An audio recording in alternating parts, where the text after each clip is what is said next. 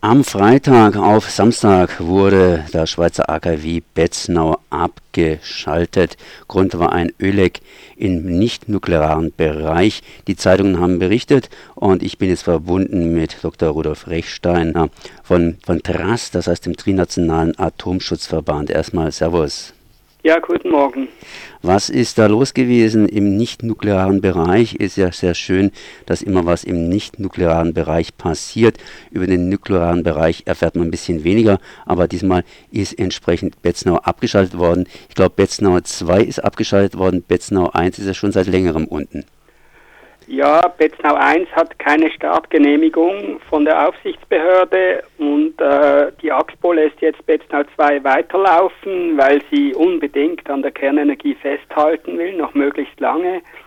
Und jetzt zeigt sich aber auch, dass bei äh, dem zweiten Werk, das ja auch zum ältesten AKW-Komplex der Welt gehört, dass es da immer wieder Unterbrüche gibt, mit denen man eigentlich so nicht gerechnet hat. Aber man weiß nicht genau, was es ist und wie lange es geht. Die Betreiber sagen dazu eigentlich gar nichts.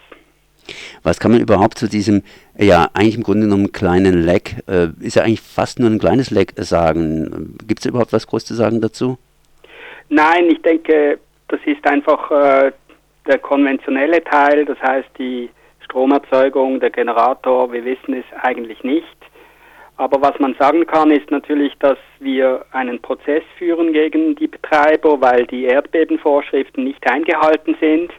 Dieser Prozess, äh, dass die Aufsichtsbehörde lehnte unseren Vorstoß auf Schließung ab und jetzt kommt das vor Bundesverwaltungsgericht.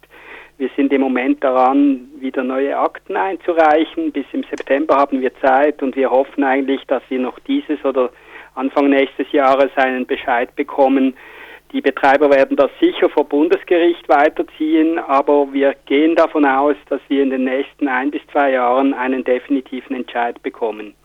In der Schweiz ist ja zum Teil zumindest die, die Atomkraft auf dem Rückzug. Das heißt, es soll natürlich bis 2025 äh, entsprechend alles abgeschafft sein. Ja, so klar ist das überhaupt nicht. Die AXPO ist ja nach wie vor geradezu fanatisch darauf äh, äh, festgelegt, Geld zu verbrennen. Also jetzt in Betznau denke ich, die Stromerzeugung liegt irgendwo über 10 Cent pro Kilowattstunde und am Markt äh, werden zurzeit 3 bis 4 Cent gelöst für diesen Strom. Also das Ganze ist sehr defizitär. Aber die AXPO hat immer noch auch Freunde in der Regierung. Die haben jetzt gerade äh, die Beiträge für die Entsorgung um zwei Drittel gesenkt. Das heißt, man hält in diesen Kreisen die Kernenergie noch immer für systemrelevant und tut so, als ob es keine Alternativen gäbe. Aber wie gesagt, äh, der, der Meiler 1 steht still und ich frage mich, wie lange es noch geht, bis dort ein Buchhalter eingreift und diese unrentablen Anlagen endlich schließt. Da, das wissen wir nicht. Augenblicklich sind die Temperaturen auch relativ hoch. Äh, solche Atomkraftwerke müssen auch immer gekühlt werden, ob das jetzt Betznau ist oder Fessenheim oder sonst welche. Und die Flüsse sind warm. Gibt es ein Problem in der Richtung augenblicklich? Nein, im Moment äh, hören wir davon nichts. Ähm, aber ähm, jetzt ist ja das Wetter auch wieder ein bisschen kühler. Das hängt damit zusammen, dass die Wasserstände der Flüsse in der Schweiz noch immer relativ hoch sind. Es hat auch immer wieder geregnet, Gewitter und so weiter.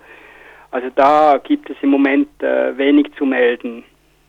Wenn wir jetzt mal weiterschauen, der Trinationale Atomschutzverband kümmert sich natürlich nicht nur um Betznau, sondern praktisch um alle Atomkraftwerke in unserer Region, im Dreiländereck sozusagen. Äh, was steht da an? Ja, im Moment, äh, wir reisen nach Stuttgart, um uns abzustimmen mit den deutschen Strahlenschutzbehörden in Baden-Württemberg. Das Gespräch dreht sich um Fessenheim.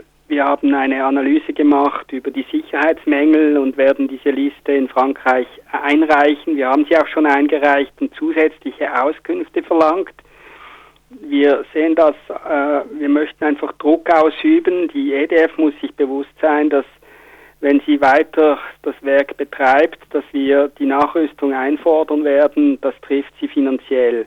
In dem Sinne ähm, haben wir eine sehr genaue Analyse, was noch zu tun ist und wir werden uns nicht scheuen, auch gerichtliche Schritte anzugehen, sobald äh, wir erkennen, äh, wo wir nachstoßen können.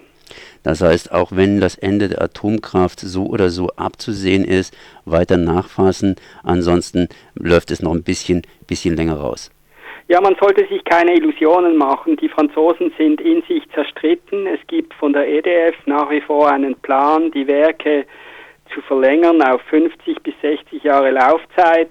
Und diese Marschrichtung ist so noch nicht entschieden. Also äh, was wir einfach wissen ist, dass die EDF durchaus anerkennt, dass äh, Fessenheim geschlossen wird, wenn Flamonville eröffnet wird und dass es das erste Werk ist, das man schließt. Das ist jetzt unwidersprochen so.